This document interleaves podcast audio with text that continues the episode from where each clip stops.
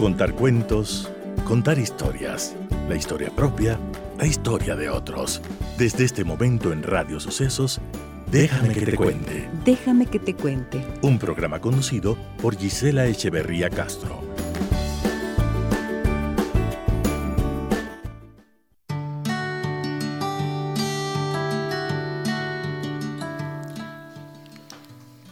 Amigas y amigos de Radio Sucesos, tengan ustedes muy buenos días.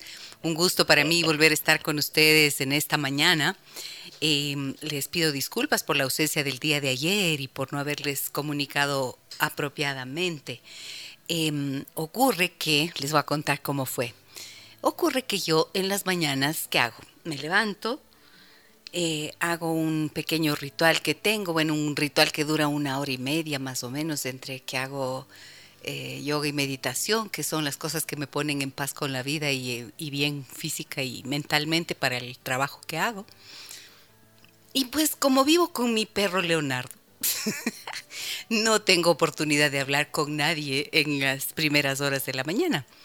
Entonces ayer, cuando era un cuarto para las nueve de la mañana, timbran eh, para, llega mi, la empleada de mi casa y timbran, entonces tomo el citófono y el momento en que voy a contestar digo, aló, aló, oh, oh, ahí me doy cuenta que estoy sin voz.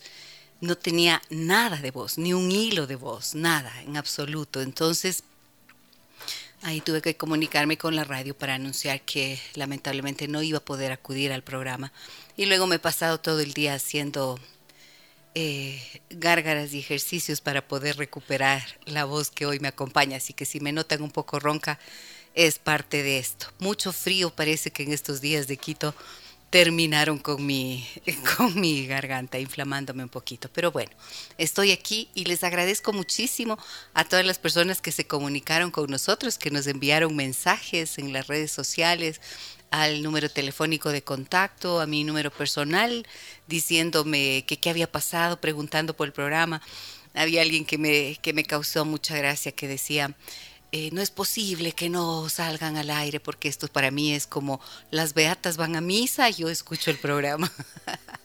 Entonces, bueno, muchas gracias, gracias a todos por sus mensajes, por su preocupación y por sus buenos deseos de mi recuperación. Aquí estoy encantada de volver a encontrarme con ustedes a través de 101.7 FM Radio Sucesos.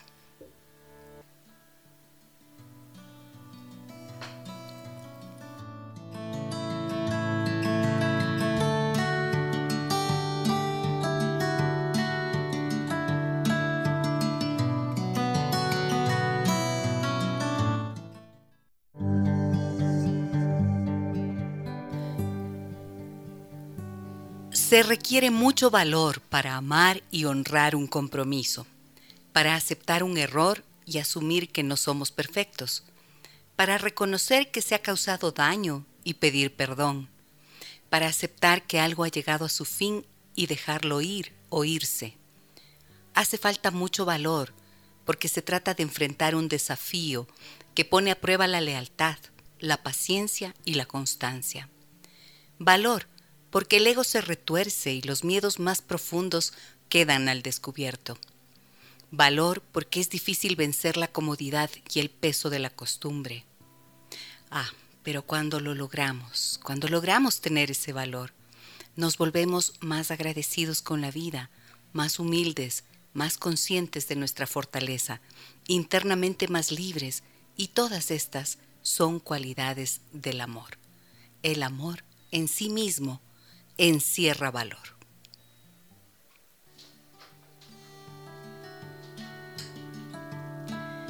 En el programa de hoy hemos planteado un tema que parece interesante porque es de actualidad. Pues miren que las relaciones humanas se han transformado indiscutiblemente con el surgimiento de la tecnología y la sexualidad es un ámbito en el que también se ve la incorporación de la tecnología.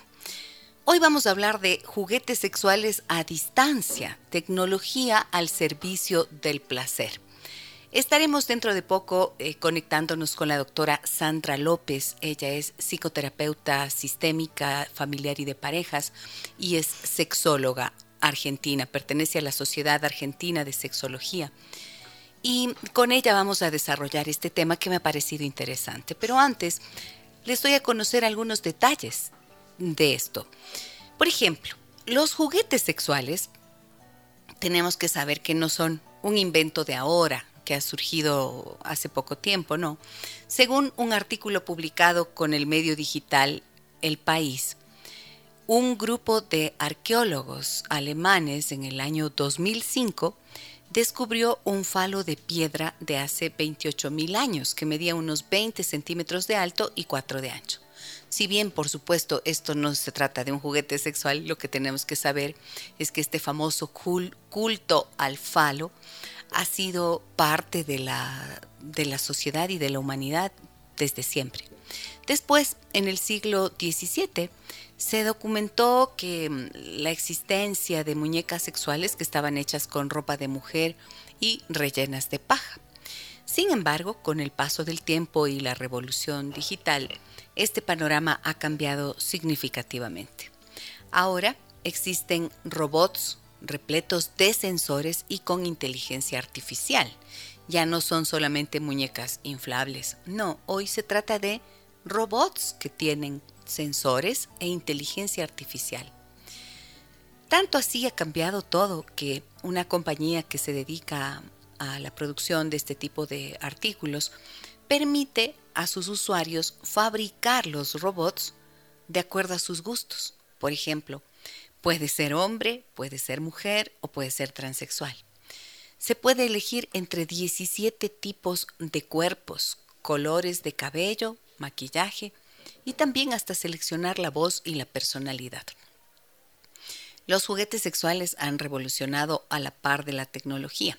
Uno de los juguetes más aceptados y vendidos son los que vienen con Bluetooth, incluyendo el control a través de una aplicación. O sea, esto es para ser usado entre dos personas. El funcionamiento de los juguetes eróticos controlados con aplicación es bien sencillo. Imagínense, hay un vibrador que se sincroniza a través de una conexión a Bluetooth, de una conexión Bluetooth, perdón, a un teléfono celular, ¿no es cierto? Que debe tener esa aplicación instalada. Desde ese momento, el juguete puede ser manejado a través de la app o dar acceso a su control a otra persona que tenga la app descargada. ¿Qué tal? a propósito de lo que hablábamos el otro día de teléfonos celulares, vean, una app que se descarga al teléfono celular de alguien y desde allí tiene un mando a distancia para activar un vibrador que puede estar conectado en otra persona. ¿Para qué sirve esto y por qué esto se, inventa? O sea, ¿cómo es que llegan a ocurrir estas... Eh, ¿Cómo es que se llega a disponer de este tipo de artículos, verdad? Bueno, un poco la se ve que esto permite que, por ejemplo, parejas que están separadas por cientos o miles de kilómetros de distancia puedan conectarse además de a través de una plataforma en donde se ven, también sexualmente y así sentirse más cerca aunque estén lejos.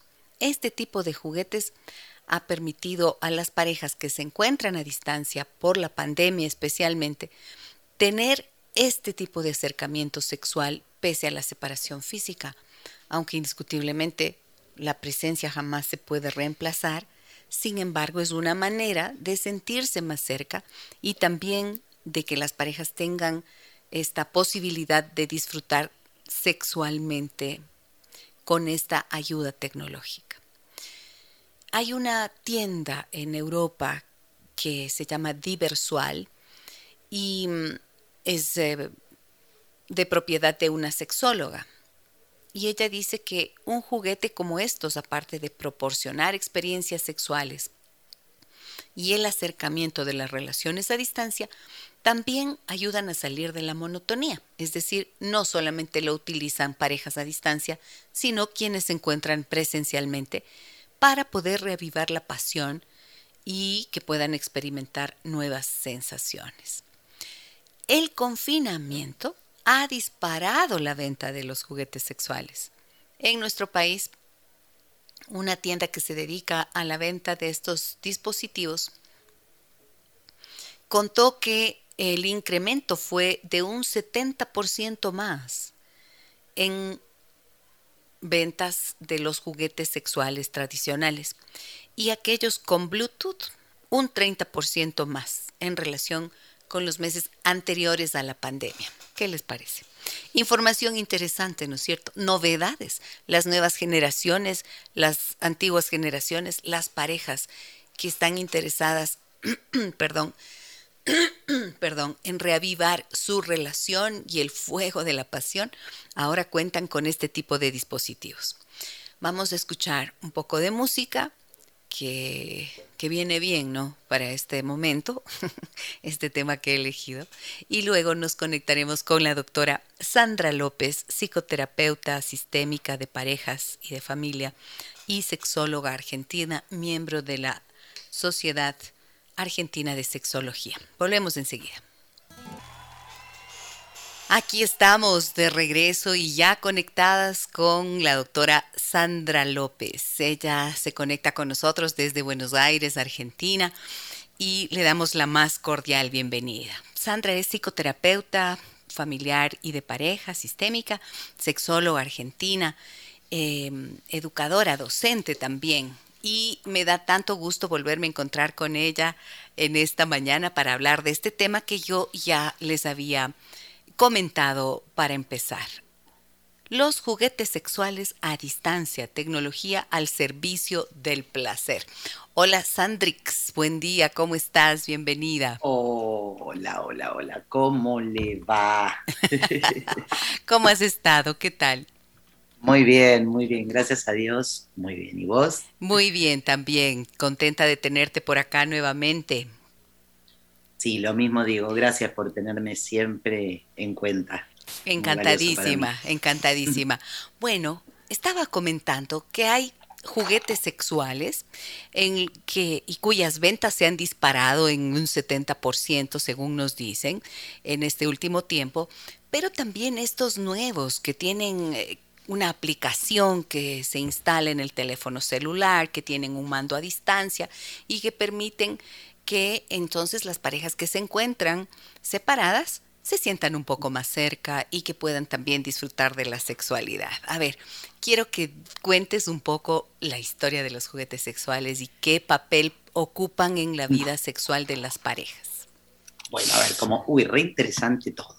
En realidad, esta nota que vos traes a cuento es el final del cuento, o mejor dicho, el final con puntos suspensivos. ¿sí? Yo creo que obviamente eh, la tecnología ha alcanzado al diseño de los juguetes sexuales como a todo. ¿Quién hubiera creído que nosotras podíamos estar en distintos países transmitiendo a la vez con audio y, e imagen? ¿sí? Y lo estamos haciendo. Así que bueno, la tecnología inevitablemente ha avanzado en todos los rubros y por supuesto también ha avanzado respecto de los rubros sexuales. Eh, a futuro van a seguir sucediendo un montón de cosas, sin dudas, pero bueno, después lo dejamos para, más para el cierre. Hablando un poco de la historia, mira, la realidad es que ya más de 30.000 años antes de Cristo se encuentran evidencias de que las personas tenían sexualidad no solamente para reproducirse, sino por, por digamos, deseo y placer. Y vos me vas a decir, ah, pero ¿cómo sabes eso? Bueno, porque como ustedes sabrán, digamos, hay gente que se ha dedicado específicamente a encontrar evidencia al respecto. Entonces hay dibujos, hay estatuas, distintas, digamos, este, evidencias de diferentes este, culturas a lo largo de muchísimos años que dan cuenta de que había prácticas como sexo oral, que había prácticas de coito frontal, es decir, coito por placer.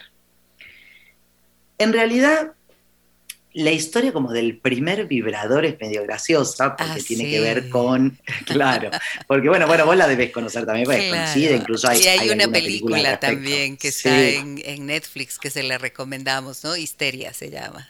Así es, exactamente. Bueno, en realidad justamente tenía que ver un poco con este concepto de la histeria de Freud, ¿no?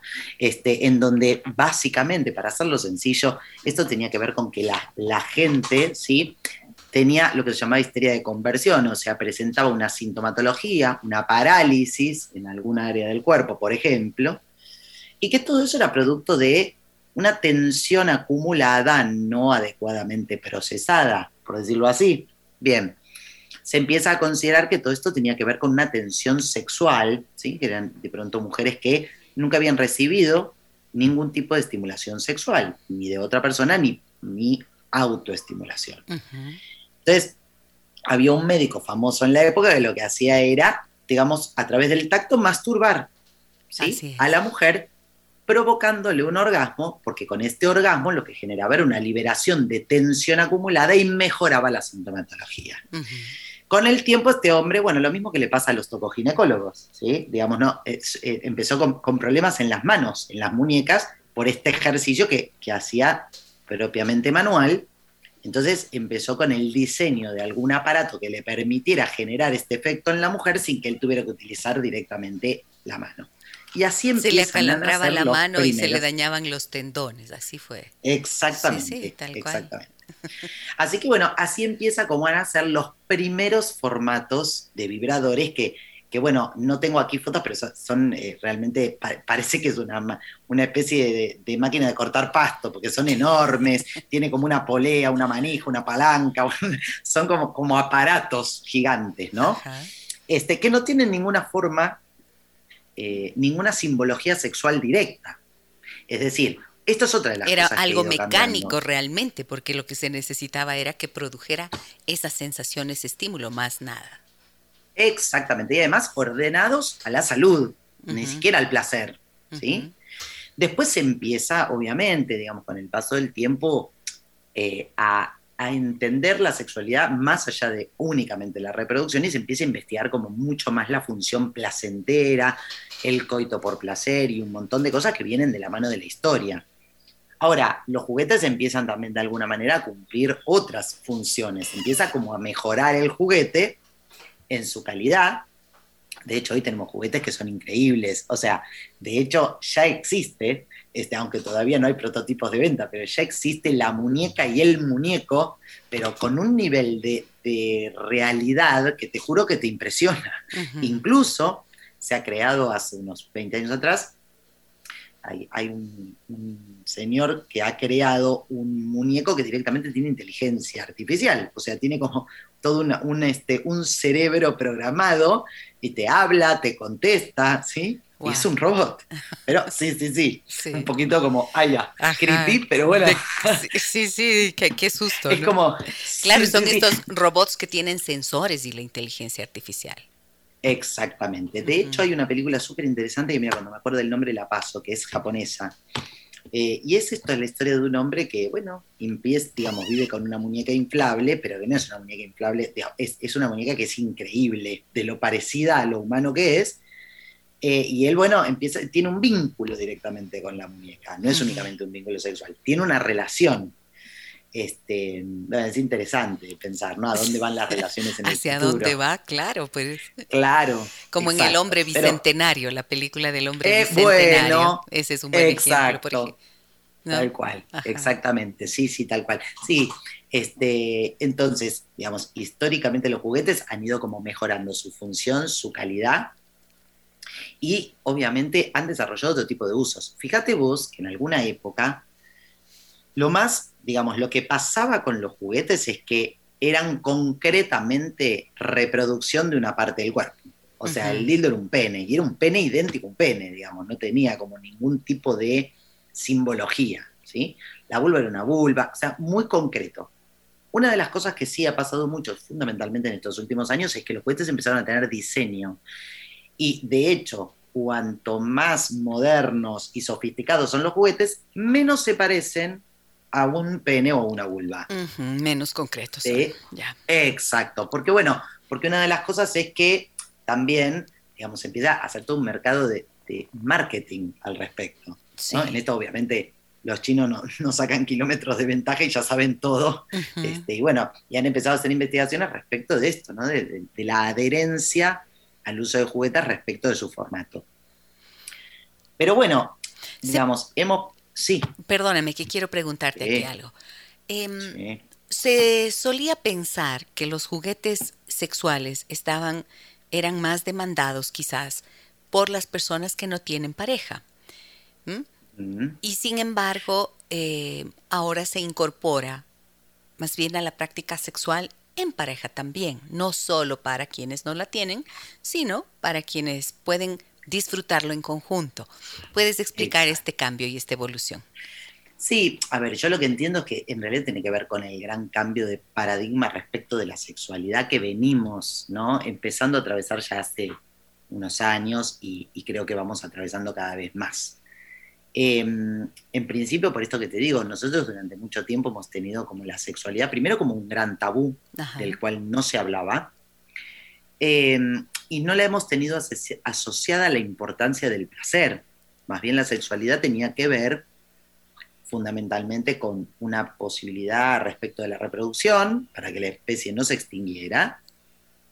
Y de hecho, la educación sexual que ha atravesado, digo, creo que desde la gente de mi edad en adelante, sin duda, ¿sí? o sea, hacia mayores, eh, estaba sumamente centrada en el cuidado respecto de un posible embarazo. Como si fuera lo único, digamos, que uno debería aprender ah, respecto de la sexualidad cuando uno es adolescente. Y la sexualidad es muchísimo más. Claro, y antes de eso, o coito. Y antes de eso, inclusive la educación sexual se centraba solamente prácticamente en el conocimiento de que existía un sistema reproductor femenino y uno masculino y fin del asunto. Y hablar de hablar de la relación sexual en sí misma nada y de lo que es el concepto integral de, sexualidad menos. Sí, no, o que te hablaran de prácticas puntualmente de, digamos, muchas, puntualmente a las mujeres, si bien, digamos, por una cuestión a veces este, cultural, eh, muy dominada por, por, un mundo patriarcal, si se quiere, digamos, del hombre siempre se esperaba que tuviera necesidades físicas que tuviera que desagotar. Por ejemplo, el hombre estando de novio podía ir a un este, puterío a saciar sus, sus necesidades, pues las mujeres no tenían necesidades. Imagínate que desde ahí en adelante el recorrido más bien femenino durante muchos años ha sido el del tabú, el del silencio y el del desconocimiento.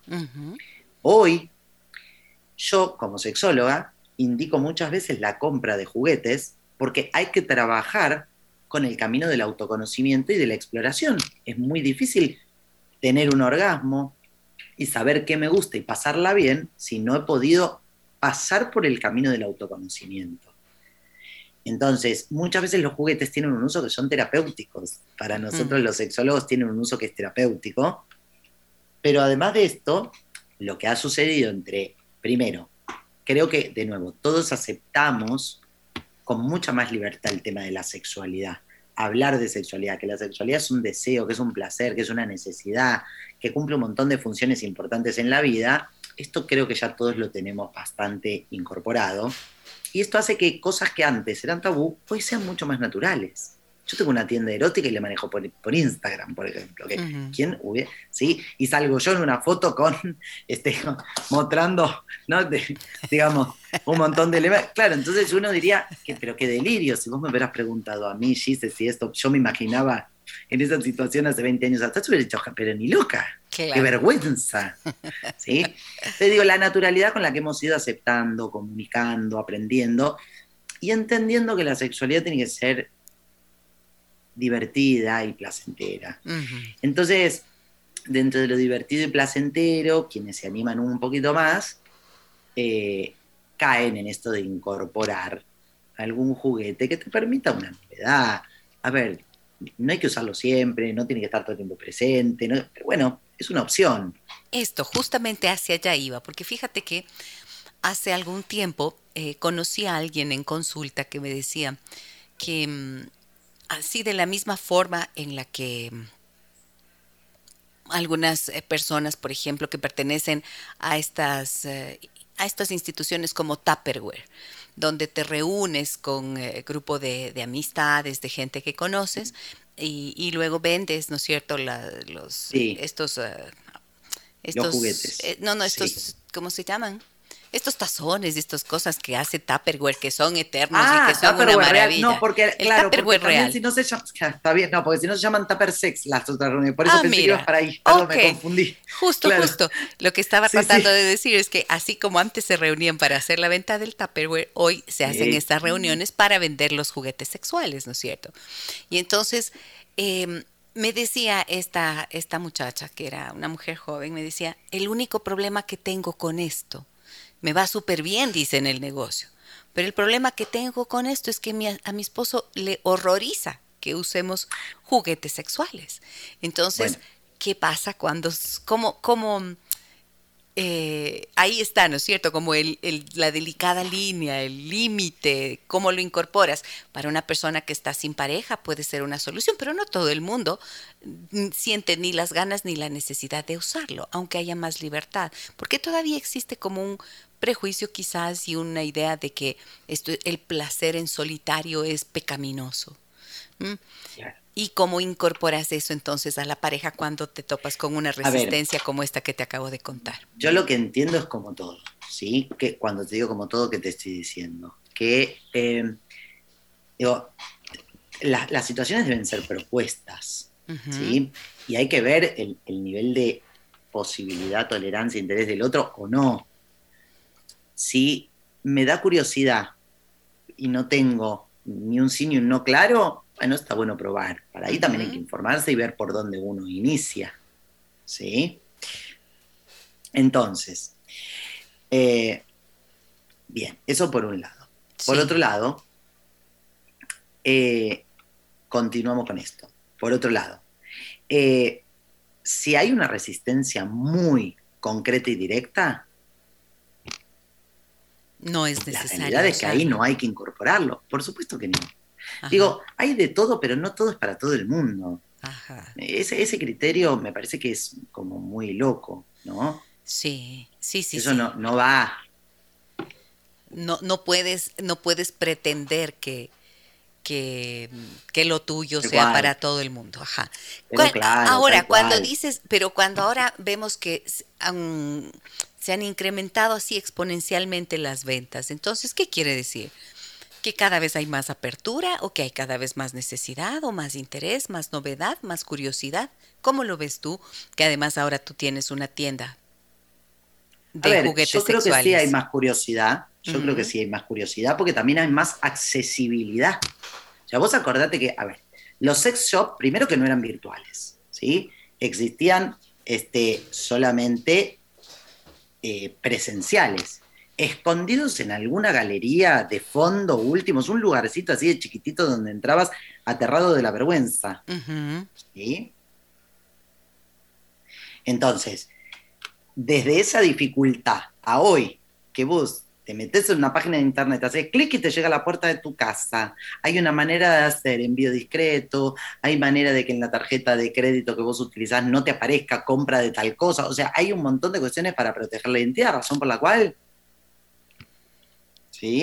se facilitaron las cosas para mantener el anonimato, para que esto ya no sea vergonzante. Totalmente. Ajá, ok. Totalmente. Entonces, bueno, todo eso va favoreciendo, ¿sí? ¿Y qué hay? Eh, ¿Qué tal te va a ti en la tienda? Mira, en realidad em, hay periodos, supongo como todo, y que también son periodos en los que hay como eh, una directa relación entre el, tiempo que uno le dedica. La realidad es que yo lo de la tienda lo tengo fundamentalmente porque a mí me interesa mucho el uso terapéutico de los juguetes y yo lo necesito para mi trabajo. Entonces entendí que era como una manera de simplificar varias cosas, ni más ni menos. No es que tengo una tienda tampoco, este, digo, de estas super archifamosas, ni gigantes, ni soy importadora, ni nada de, ni nada de esa sí, Dime una cosa, este en la ¿cuándo tú prescribes a nivel de pareja? Mm, en realidad el uso de un juguete prescripto a la pareja, no. Así en realidad nunca lo he hecho. Sí, a lo sumo lo que hago es, digamos, depende de lo que se esté trabajando con la pareja, pero sí, este, em, lo que sucede es que, digamos, uno lo que puede llegar a, estar trabajando es cómo ampliar el mapa erótico, o sea, cómo ampliar la situación de de, creatividad y de placer. En ese interín uno tendría que ir viendo qué es lo que la pareja tiene en mente, más que decirle tal cosa, ¿no? Ahora, lo que sí me puede suceder es que muchas veces, este, em, digamos, la gente em, te pregunte, Te pregunté qué. ¿Entendés? Por ejemplo, bueno, yo quiero empezar con un juguete. Ay, ¿cuál me recomendás? Entonces ahí uno explica que, por, digo, en el mundo del el mundo de los juguetes es un mundo gigante, ¿sí? Este, pero la cosa es que es esta. Eh, dentro de las funcionalidades, más o menos son las mismas. O sea, hay cuestiones que tienen que ver con vibración, que se pueden usar directamente para clítoris, hay algunos que tienen que ver con la posibilidad de penetración, estimulación punto G con vibración sin vibración. Eh, hay algunos que son para compartir. Esto por ahí es interesante, como pueden ser los anillos. Acá tengo algunos que te voy a mostrar. Por ejemplo, este es un anillo vibrador, ¿sí? Esto se pone en la base del pene y aquí hay una balita, una balita vibradora. Entonces, cuando vos te lo pones en la base del pene, digamos, estimula eh, por vibración tanto al hombre como a la mujer en su clítoris, más la vibración. Entonces, esto es interesante porque es un juego que lo podemos usar en el mismo momento ambas, ambos, ¿sí? Ahora, después habrá otros juegos que son por ahí más directamente pensados para la mujer, ¿sí? Para estimular directamente el clítoris o, o, para ser introducidos en el introito vaginal, depende un poco de lo que uno quiera, ¿sí? pero a veces sí, esto te sugiere la gente, mirá, probaría tal cosa, tal otra, o me sugerís, este, qué sé yo, X marca, X otra. Yo un poco lo que digo es, en el mundo del juguete hay creatividad, sí. Em, yo no soy como muy partidaria de que hay que comprarse 870.500 juguetes. A mí me parece que hay que tener como un representante legal de cada uno y chau. ¿sí? Digamos, tenemos lo que es anal en, distintos materiales y funciones, tamaños, pero bueno, eh, tenemos con vibración sin vibración, estimuladores clitoridianos, alguno con penetración, algún juguete para compartir y me parece que con eso estamos. Después hay otras cosas que son interesantes, como por ejemplo esto, te voy a mostrar. Este es un masajeador. Es un masajeador vibrador. Esto es interesante porque vos con esto podés erotizar el cuerpo entero, podés jugar como a otras cosas, que no sea directamente la genitalidad. ¿sí? este, y a mí me parece que, que la clave está en eso, amor básicamente, en ampliar las sensaciones y las experiencias, volvernos más flexibles, jugar. Eh, creo que el camino como para pasarla bien es ese. Puede ser con un juguete, puede ser interpretando roles, puede ser eh, yendo a, un hotel de alojamiento para modificar el ambiente. Cada pareja irá encontrando. Pero sí creo que los juguetes favorecieron, ¿por qué aumentó tanto la venta? Bueno, venimos de una pandemia la gente que quedó aislada cada uno en su casa, sumado a la gente que quedó sin pareja y sin poder usar app de citas porque no te podías ver con nadie. Entonces, ¿cómo te, ¿cómo te las arreglas? Bueno, ahí los juguetes han pasado a ser superhéroes, ¿sí? Super, mira lo que nos dicen, justamente un poco en, eh, en, la línea de pedir recomendaciones. Dicen, buenos días Gisela, me dicen, excelente programa, quisiera una recomendación. Con mi esposa deseamos darle un cambio, un toque diferente a nuestra relación íntima. ¿Qué juguete me puede recomendar para iniciar? Soy Cristóbal, dice Cristóbal. A ver, para, bueno, por eso, digamos, están para compartir, puede ser este, que es un anillo vibrador. Que un anillo vibrador, que tienen que Eso es un lindo juego. lo primero que hay que incorporar siempre es lubricante. Eso sí o sí, o sí o sí o sí o sí, siempre hay que incorporar lubricante. No hace falta tener un problema de, penetración, este, en realidad, ¿sí? o de lubricación sino que lo que hace es favorecer la fricción, ¿sí? que la sensación sea distinta. Entonces yo siempre recomiendo, a ver, con lubricante jugamos primero que nada, lo, incorporamos. Y después esto, si querés algún juguete para compartir, este es genial, todo lo que tiene que ver con los anillos, son divertidos, son geniales. Y después, no sé si tengo por acá, hay algunos que, de una marca como muy conocida, este, pero que tienen que ver con puntualmente, bueno, ahora aquí no estoy teniendo justo, me quedé sin, pero bueno, hay algunos que llaman digamos que son como para compartir durante el acto de la penetración también, o sea, es como un, se llaman partner, básicamente, que justamente lo que hacen es, ah, mira, este es un parecido, ahí estamos, es, es así, ahí está. ¿Ves esto? Digamos, esta parte va en, digamos, con el pene del hombre y esta parte es estimuladora, o sea, y entra al introito vaginal, entonces estimula tanto al hombre como a la mujer, y esta parte queda por fuera estimulando el clítoris, ¿sí? Es como que va así. Bueno, visto de perfil sería así. Ok. Para las personas que nos están escuchando es difícil que yo les pueda explicar cómo es esto, Ah, pero pueden... Claro, porque no nos están viendo. Bueno, Bueno, tienen que ver la pero pueden ver la entonces, entrevista bueno. que está, eh, que queda el video que queda colgado en Facebook para que puedan mirar lo que Sandra nos está Sí. compartiendo.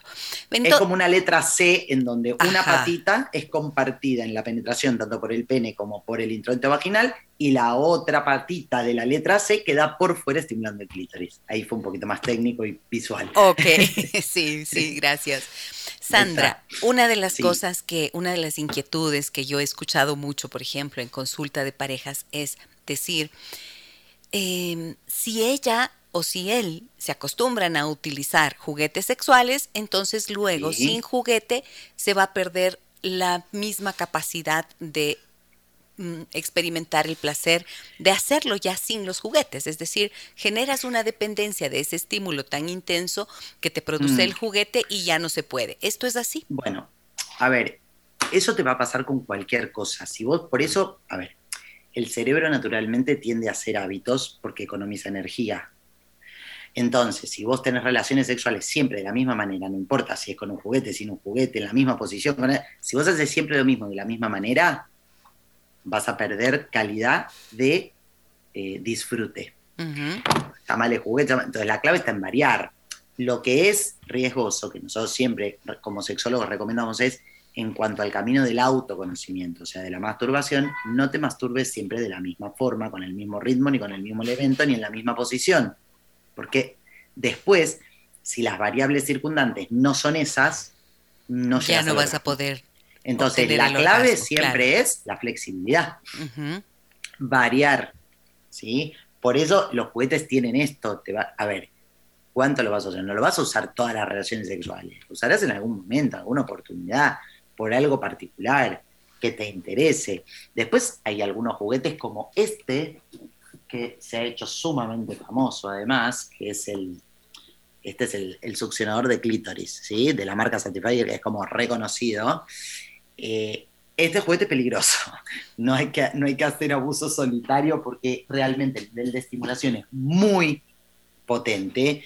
Se llega, mm, digamos, si todas las condiciones están dadas, porque llegar al orgasmo no depende solamente de la estimulación clitoridiana. También hay que ver qué está pasando en la cabeza, los niveles de deseo, el nivel de erotismo en el momento, ¿sí? Pero si todo está dado, lo que estamos haciendo es poner como un eh, gran, gran, gran potenciador de placer clitoridiano y tiende a generar una respuesta orgásmica muy fuerte y muy rápida. Esto cuando lo trasladamos a un encuentro sexual con otra persona no es así. Los tiempos y el recorrido, el camino del placer es diferente. Ajá. Entonces, hay que entender que lo que sucede cuando estamos a solas no es lo mismo que después va a pasar. Y, y sobre todo, porque en la relación con el otro nosotros podemos caer en periodos de dispersión. O sea, no estoy todo el tiempo conectado, porque pasa algo, que me desconecté, qué sé yo, me moví, se me durmió un pie, quedé incómoda. tal. Entonces hay que aprender cómo a reconectar la cabeza. Habitualmente cuando uno usa un juguete muy potente en cinco segundos, ni, ni- ni- no te dio ni tiempo de distraerte. Ajá. Entonces hay que entender que son caminos distintos. Eh, y con eso por ahí tener cuidado, ¿viste? No generarse este tipo de respuesta porque opacas la otra. Correcto.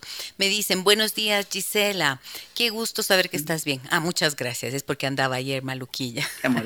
Gracias. Respecto al tema, dice, te diré que los juguetes sexuales pueden ser la salida, en este caso, para las personas solitarias, pero a la larga Sí. puede ser frustrante, como en la masturbación, ya que no es lo mismo mismo, dice, ¿no? Por así decirlo, leer un libro en PDF que leer en vivo. Saludos y gracias por otro interesante tema. ¿no? No es lo mismo, claro, no es lo mismo con guitarra que con violín, también suelen decir, ¿no es cierto? Tal cual. Y hola Gisela y Sandra, me dicen por acá. Soy una mujer de 36 años. Ay, perdón que puso que sea anónimo. Sí, es anónimo, ¿no? Ah, Bueno, sí, no sí, sí, sí. No, no, No- no, no no, no, está nombre. bien. No dije nombre, ya. Hola Gisela y Sandra. Soy una mujer de 36 años. Desde algún tiempo que estoy soltera y caí en el mundo de los juguetes. Y la verdad estoy encantada porque siento que no necesito a un hombre para esto y me siento feliz. Pero mis amigas creen que estoy mal. Me gustaría saber la opinión de las dos. Saludos y felicidades por el tema y por el programa. Pero no entiendo por qué las amigas piensan que está mal, porque, qué sé yo, es una opinión o es una observación realmente con evidencia y preocupación, qué sé yo, la gente porque, porque, bueno, porque ella dice que siente que ya no necesita a un hombre, o sea que para esto dice, ¿no? Para esto. En este, en este momento de su vida, digo, va a ser toda la vida igual, ¿quién sabe eso? Yo qué sé, digo, esto es como la gente que se separa y dice, yo nunca más en la vida me voy a enamorar. Bueno, es una circunstancia, no, no se sabe, digo, te pasa esto ahora, no sé después. Distinto es si me decís, tengo 90 años y la verdad que probé el vibrador y nunca más toqué un tipo. Bueno, ahí podríamos pensar qué pasó. Pero qué sé yo, a los 36 años, estás con la novedad, debes venir de una mala relación, andas a ver, viste, todas las variables alrededor. La gente dice muchas cosas, de ahí a que después sean realmente ciertas y se sostengan de por vida. No sé. Es claro, este, claro. Hoy me pasa esto, listo, chao. Estoy enganchada con el vibrador, me enamoré del vibrador, me interesa esto, después verá de pronto nos escribe para dentro de un año y dice, me estoy casando con una chica. y no es exactamente con el vibrador. Pero a ver. Bueno, sí, hay, bueno, a ver, pero hay el riesgo, hay el riesgo este, justo por lo que decíamos en la pregunta anterior, eh, hay el riesgo de que de repente ella eh, en serio piense que como tiene eso resuelto y si es que es una mujer autónoma, tiene todos los otros aspectos de su vida resuelta, pero es que el encuentro humano, el encuentro con el otro, eso le dejó de interesar hace rato otras relaciones. Estamos hablando de dos cosas distintas. Ya no es el mismo, entonces ya su interés cambió por ahora. Estamos hablando de dos cosas distintas. O sea, se enganchó con, se enamoró del vibrador porque ya está desinteresada en las relaciones con los hombres desde antes, algo le habrá pasado. Claro. Y por otro lado, digo, la era actual, Gise, vos como, como psicóloga lo sabés, han cambiado muchísimo las relaciones. De hecho, hoy por hoy la gente, eh, esto del amor líquido de Bauman, que lo decimos mil veces, pero digo, eh, la, gente y que la tendencia, es a la no soledad. Buscar compromisos. Sí, sí, sí. Y la tendencia es estar solo. Y bueno, por eso. Entonces digo, a ver, y no creo que esto tenga que ver porque se compró un juguete y dijo, qué bueno que se. El juguete es algo más que ayudó a que sigas tanto sola. Como también el hecho de que hoy por hoy podés a los 40 años seguir teniendo bares para ir a tomar algo y a bailar. Entonces, ¿qué decimos? Que bueno, digo, el mundo está mucho más preparado para que tengamos una vida en, solitario respecto de la pareja. Y las parejas van y vienen, hoy somos monógamos seriales, la gran mayoría. Tampoco es una gran novedad lo que estoy diciendo, ya lo sabemos. En el medio de esto, qué sé yo, lo que te va a pasar, nadie sabe, es como cuando te conoces con alguien, si este es el amor de mi vida, no me separo más. bueno, y después hay gente que se separa. Bueno, nunca más me enamoro. Bueno, y después hay gente que se enamora sí. yo no lo, sí, y no, sabes por dónde van a estar las cosas. Ahora, a mí lo que me parece interesante ah. también de lo que ella nos dice es que las amigas creen que está mal.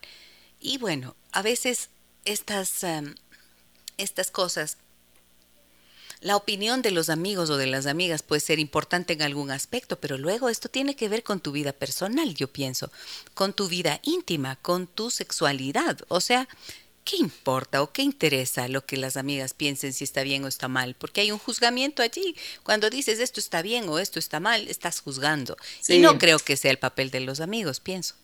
No, a mí lo que me parece más que nada es que el criterio de bien o mal es subjetivo igual que la normalidad o anormalidad. Me parece que caer en pensar las cosas en esos binomios muchas veces nos confunden y nos angustian y no tiene mucho sentido. ¿Esto es bueno para mí en este momento? ¿Es funcional? Si la respuesta es sí, adelante. Ajá. Si en algún momento deja de ser funcional, bueno, quizás habrá que preguntarse, ¿me conviene hacer un cambio? ¿Cuál? ¿Para qué? Pero me parece que esto, ¿no? Seguimos pensando las cosas como normal o anormal, bien o mal. Y esto no, nos, eh, nos termina perjudicando y nos saca, eh, me parece, digo, genera un reduccionismo que hace que nos perdamos muchas cosas. Y suele, generar sentimientos eh, de culpa quizás, ¿no? Tal cual, de malestar, de, preocupación, ansiedad. Soy, ¿Es normal? Uy, no, ahora todo el mundo me dice que me estoy haciendo adicta al vibrador, qué sé yo. Bueno. Ok. Ahora, pensando en aquellas personas que, como, como esta amiga que nos escribe, puedan utilizarlo en solitario. O para las parejas que se animan a incorporar algo, como tú bien decías, ¿cuáles son aquellas recomendaciones qué cosas deben tener en cuenta, tanto en el uso, por ejemplo, en términos de prevención de incluso de enfermedades o Em, bueno, pues sí, en términos incluso de higiene, pensaría. Sí, muchas cosas. A ver, vamos por partes. Interesantísimo todo tu planteo, sí. A ver, pero vamos por partes. Esto es así. Primero, los juguetes tienen que ser, tienen que ser free em, talatos, que es como una determinada calidad, ¿sí? En el material que no genera alergias, que no perjudica, ¿sí? La piel, primero. Por otro lado, tiene que estar, digamos, ser un juguete testeado por alguna marca reconocida. ¿sí? No, esto de meterse cosas caseras, yo no soy partidaria. A esto me refiero, ¿sí? Esto de ponerse creativo y armar un aparato casero yo, con, una comida, con una fruta, yo no soy muy partidaria. Pues esas cosas. Peligroso, riesgosísimo. sí, fundamentalmente primero, miles de cosas. Todos los juguetes tienen que tener un tope si los vas a usar para el ano, por ejemplo, porque si no, se van para arriba.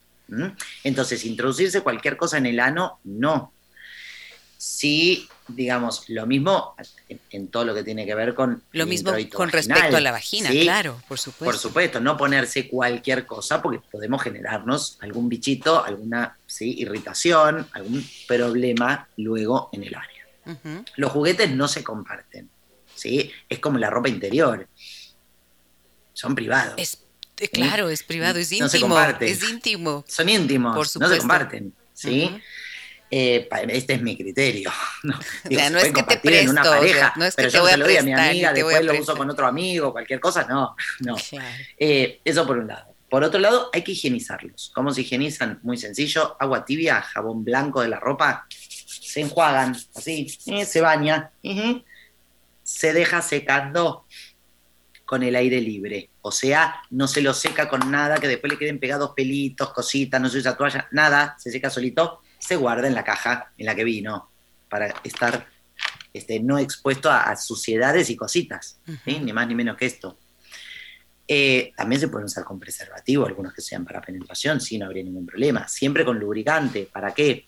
Bueno, lubricante que no da ni la silicona por un lado, pero que también, digamos, ayude a la fricción y esto de alguna manera te va a dar también más placer y va a evitar que vos tengas alguna sensación este, fea, por decirlo así. Em, después, mi consejo, que vengan con cargador de USB, ni hablar. Ya lo de las pilas ya fue, lo usás tres veces, cuando lo querés usar la cuarta te quedaste sin pilas, es un embole. La carga USB. te quedas a mitad de camino ahí. Son el doble de caro, pero porque son el doble de efectivo, duradero, divertido, chicos. De lo barato sale caro. sí, total. Este, eso diría yo. Sí, con carga USB. Eh, y después, nada, siempre ir despacito. Digo, no empecemos por el ultrasónico. Eh, nadie se compra un muñeco articulado con inteligencia artificial y erecciones sistemáticas de primer juguete. Vamos despacito. Por favor. Vamos despacito. Vamos con anillito, vamos con, claro, con algún estimulador, algún vibrador. Este, bueno, que hay un montón, las balitas. Yo soy fan de las balitas, estas las recomendamos mucho. A ver si tengo acá para mostrar. Las balitas, dices. Ah, ahí te digo que es una puller, pero no, no tengo. Hemos vendido demasiado. Hemos vendido demasiado y no tengo balitas. Eh, eh, eh, has, vendido demasiado, ya no te quedan más balitas. No tengo balitas, no tengo balitas. Bueno, no, porque las balitas son geniales, porque esto no sé ni qué es, mira que tenemos acá. Ah, es un juego, qué divertido. Em, no, las balitas son bullet. Bueno, ¿ves? Este es un vibrador. Ah, acá tengo. ¿Ves había? Perdón. Así, mirá. A ver. Este es re divertido, mira qué hermoso. Para es como un lápiz labial. La, cartera de la dama, hermoso. Es como un estuche de lápiz labial, pasa desapercibido. Total. Esta es una balita, una bullet, porque es como una bala. Básicamente es una bala. Nosotros le decimos balitas. Las balitas vibradoras. Esto es como topísimo. sumamente efectivo. Digo, esto es como el ABC. Soy mujer, nunca me compré ningún juguete. ¿Cuál me compro? Este. Mm, sí o sí. Este es el primero. Este, después vas viendo, pero este es como un clásico que no falla. Muy bien.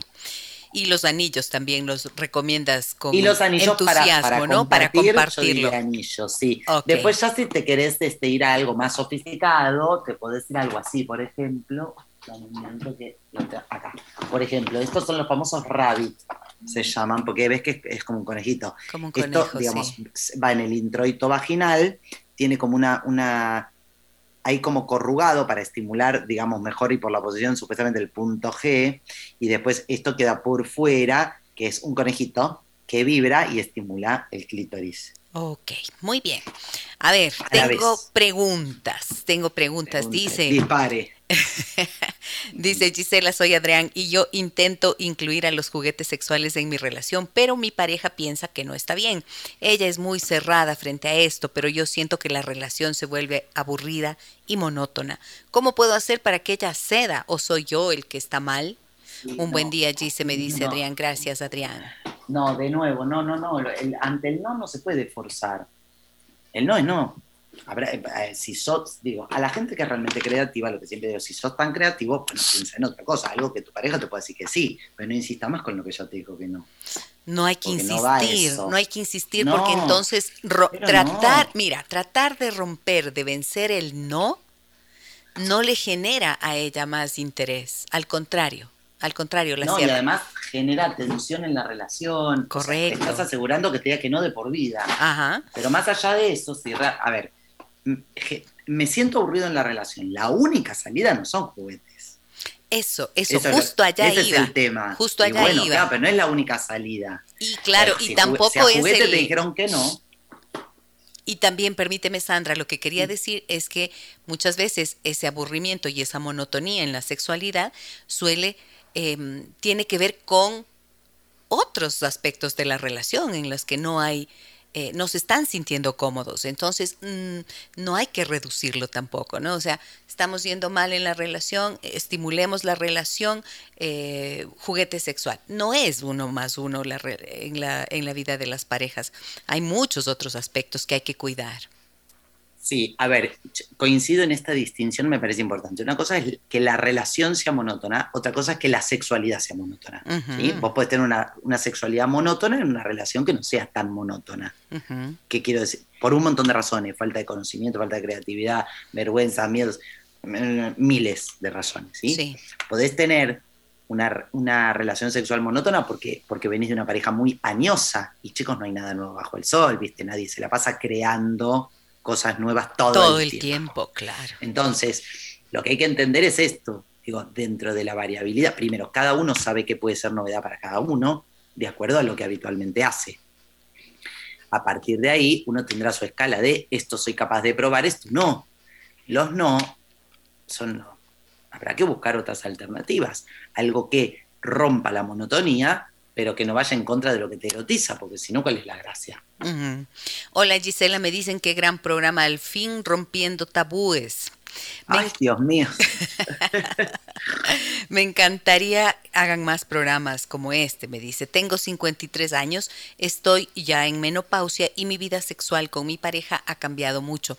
Me interesa mucho dar un nuevo impulso a esta etapa de vida en pareja. Gracias, dice, soy Lorena.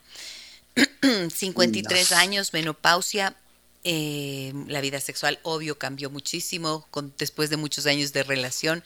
¿Cómo no se va a cambiar? Justo por lo que acabas de decir, uno no anda ahí innovando todo el tiempo. ¿Y cómo podrían dar ese nuevo impulso a esa etapa de su vida? Lo que pasa es que, de nuevo, yo creo que muchas cosas. Pues, a ver, mucha gente da por hecho que la menopausia es el antes y el después de la vida. No, eso es un mito. ¿sí?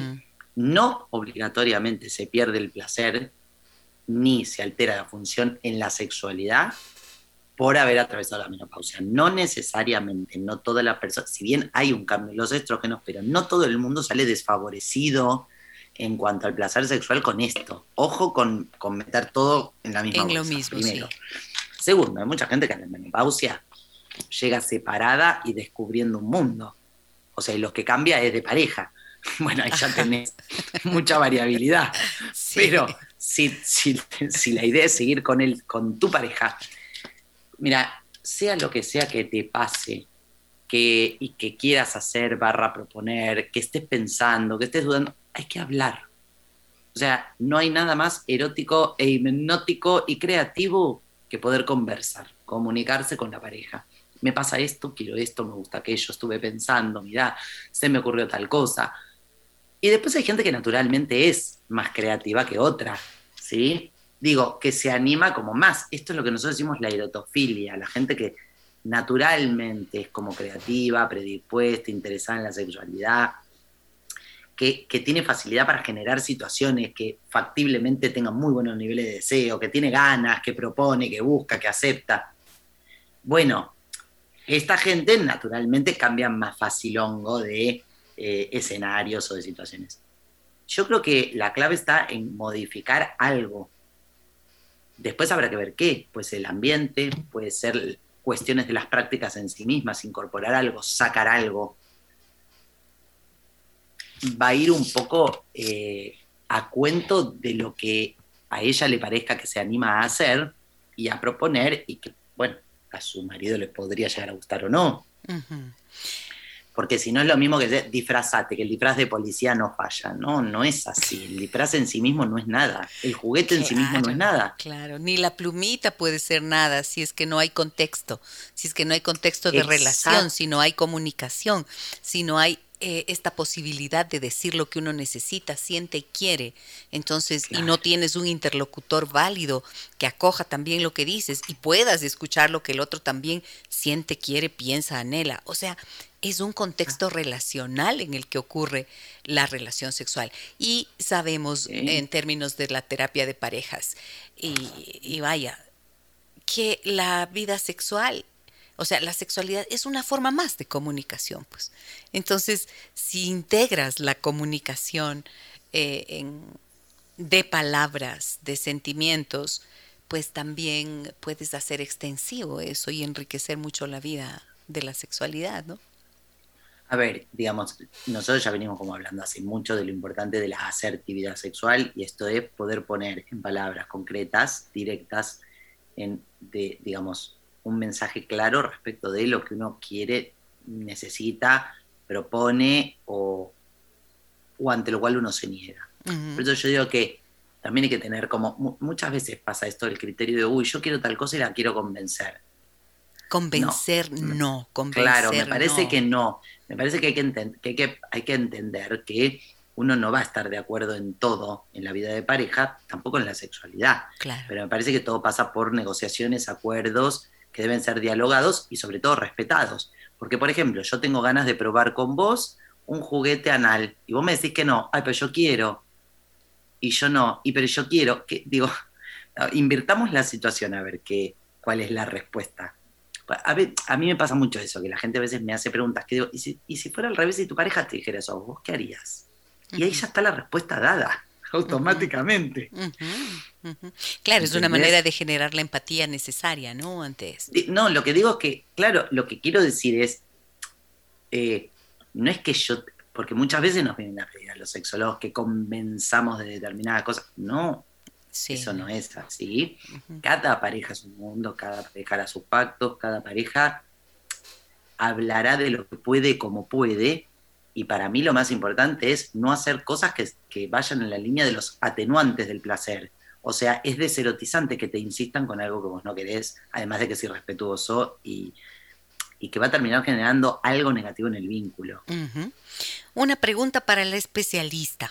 ¿El consumo de porno, tanto por hombres como por mujeres, puede ser considerado juguete sexual? Evidentemente juguete como tal. Consumir pornografía pues. no es un juguete, pero sí puede ser algo con lo que vos puedas jugar. Eso sí. Ok. Ahora. Se puede jugar a muchas cosas, pero, pero no necesariamente es, es un juguete. Es un juego. Desde luego, juguete. es un juego, no un juguete. El, el, juguete, los juguetes son de todo lo que hemos estado hablando ahora. Sandra, me preguntan acá, me dicen que sea anónimo, por favor. ¿Cómo, le, ¿cómo podemos eh, comprar en la tienda virtual de Sandra? Eh, hola, anónima, anónimo, mucho gusto. La tienda se llama, eh, la pueden buscar en Instagram y ahí también te van a dirigir a la página, se llama, bueno, es arroba pimientaysal.ar. Nos escriben ahí por privado y, vemos la forma. Arroba bueno, pimientaysal.ar de ah. Argentina. Ajá, muy bien. Sí, no, lo que pasa es que el .com no, no estaba el dominio, no estaba el .com.ar y tampoco estaba el .com. Listo, quedó .ar, porque se tenía que llamar pimienta y sal. ¿Y por qué pimienta y sal? ¿Por qué decidiste? Porque es un condimento. porque son los condimentos básicos, porque tiene mucha simbología. Mm, claro, porque sin, sin, sal, o sea, nada, pues, ¿qué, pimienta y sal, digo, porque ¿qué le iba a poner? Erotic sex porn hub, no sé, digo, como que no, no, no, tengo onda con lo concreto, Brut, digo, si vamos a tirar algo creativo, seamos creativos, ¿no? Pimienta y sal. como no, entonces, eh, nada, nada, fue pimienta y sal porque tiene la simbología de que modifica en algo el gusto, que, tiene que ver con un condimento, que hay gente que la usa y gente que no. Digo, es pimienta y sal, no sé cómo explicarte, pero para mí define todo lo que tiene que ver con los toys, pimienta y sal. Muy bien.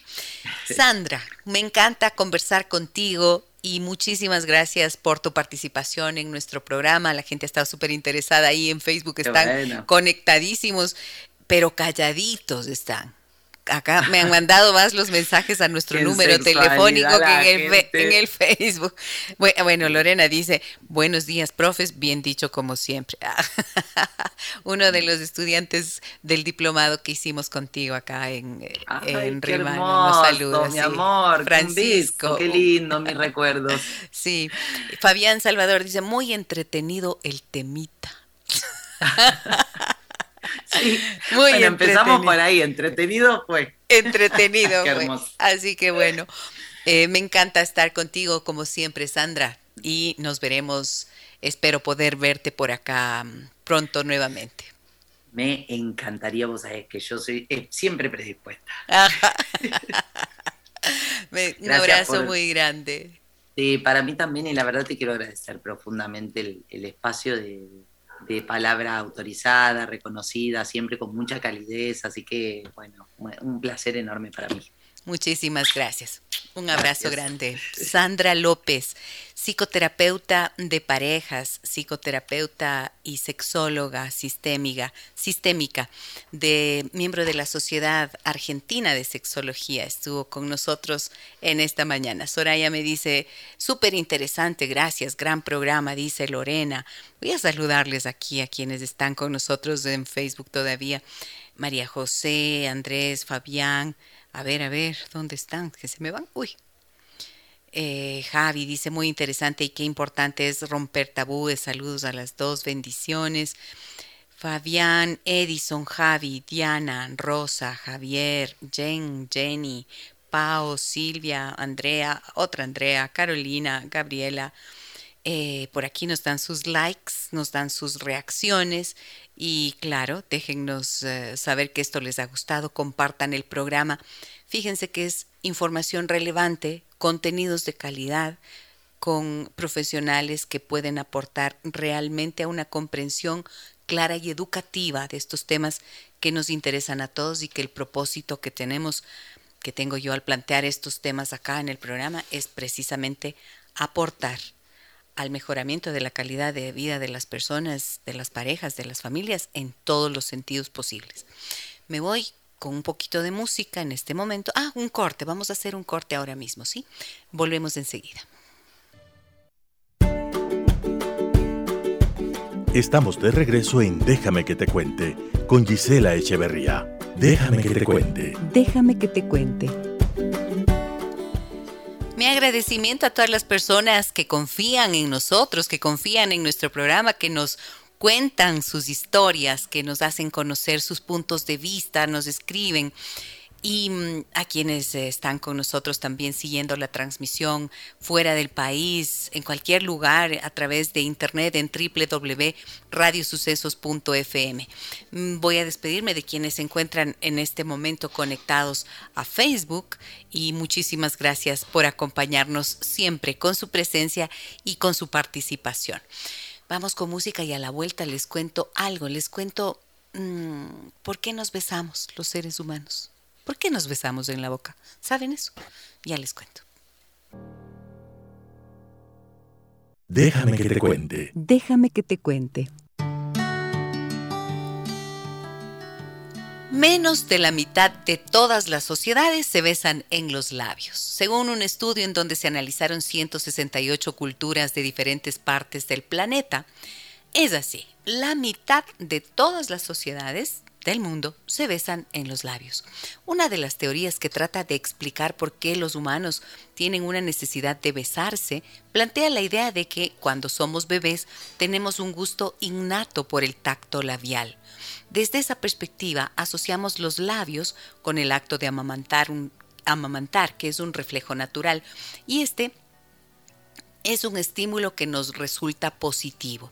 Otra teoría que se remonta a nuestro pasado evolutivo y apunta a que las madres y sus hijos se unieron en un vínculo labio a labio por un proceso conocido como premasticación de transferencia de alimentos, es decir, como cuando los pajaritos, ¿no es cierto?, colocan el alimento a sus pajaritos bebés. Así, las madres de nuestros ancestros antiguos podrían haber premasticado los alimentos, porque imagínense si se comía carne cruda, si es que se comían eh, raíces vegetales tan duros, entonces la premasticación de los alimentos durante los primeros años de sus hijos puede haber sido una de las prácticas habituales en nuestros ancestros antiguos y así les transferían directamente el alimento a las bocas de sus hijos. Entre los humanos podría haber tenido un propósito evolutivo también, acercarse para captar señales del otro, y al hacerlo comenzaron a besarse, una manera de olfatearse, de sentir la proximidad del otro y comenzar a besarse como parte de esta exploración inicial. Pero si besarse tiene un proceso evolutivo, ¿por qué no vemos más animales besándose? Solo los seres humanos, ¿no? Em, la periodista Melissa Hogenboom de la BBC de Londres respondió a esa pregunta y apuntó a que una de las razones por las que nos podríamos haber visto obligados a acercarnos a la cara de un compañero fue para olfatearlo. Y es que el aroma puede revelar todo tipo de información útil. Sabes qué come la otra persona, o sea, cuál es su dieta. Se puede percibir si hay enfermedad, si son estados de ánimo, eh, cuáles son sus estados de ánimo, si es que hay afinidad, por nombrar algunos, ¿no? Muchos animales tienen el sentido del olfato mucho más desarrollado que el nuestro, por lo que no tienen que estar tan cerca entre ellos, así que tampoco van a tener la necesidad de besarse. Varios mamíferos se guían en gran parte por su olfato para distinguir amigos de enemigos, pero muy pocas especies de animales unen sus labios. Esa es la razón por la que los seres humanos nos pesamos. Varios mensajes me han llegado antes de, al, al, haberme ya despedido, pero han llegado varios mensajes en Facebook que nos dicen, muy bien, aparte de tabú acerca del programa, ¿no? A ratos son taras sexuales por tema de cómo nos criaron, diciendo que es sexo, de que el sexo es malo y pecado. Muy bien, dice Blanca. Edison dice, sorprendido, este tipo de programas solo los había escuchado y visto en Europa. Genial que empiecen a topar estos temas en Ecuador. Creo que aún estamos en pañales. Ja, ja, ja. Dice, gracias por topar estos temas. Edison, te voy a contar algo hace, yo empecé a hablar de estos temas en radio en el año 2003, en mi programa Adán sin Eva, Eva sin Adán. En el año 2003. O sea que claro, los esfuerzos son, eh, tal vez no lo nunca escuchaste, pero ah, seguimos haciendo esfuerzos en este sentido y creo que tienes toda la razón. Cuando el propósito es educativo, cuando el propósito tiene que ver con... Eh, compartir información de calidad, pues es necesario que se multipliquen. Ceci Lu dice, saludos Giselle, estos programas nos educan para saber conocer cómo en verdad es nuestro cuerpo y poder conservar una buena salud sexual. Saludos desde Quito. Gracias Ceci Lu, por acá también tenía otros mensajes. ¿Dónde estaba? Que me decían, buen día Gise, excelente programa, me guiaron para comprar mi primer juguete sexual. Bueno, ok. Ten en cuenta lo que habíamos conversado acá con Sandra López. Muchísimas gracias. Les dejo con un tema que me encanta, que lo elegí para hoy, porque tiene alegría. Es de Intilimani y es una cumbia. Que tengan un buen día. Mañana estaremos nuevamente junto a ustedes en el programa. Y como es viernes, tenemos banda sonora. tendremos la banda sonora de la vida de Sergio Zacoto, cantante, artista ecuatoriano de gran trayectoria que mm, viene trabajando musicalmente desde hace mucho tiempo y queremos saber cuáles fueron esas canciones que configuraron también su esencia musical, que lo nutrieron y a partir de esas también las historias de su vida. Me da, como siempre, muchísimo gusto estar junto a ustedes. Soy Gisela Echeverría. Un abrazo grande a todas y todos. Hasta mañana. Las historias que merecen ser contadas y escuchadas. Historias que conmueven, historias que inspiran. Mañana, desde las 9 y 30, déjame que te cuente. Déjame que te cuente. Con Gisela Echeverría Castro.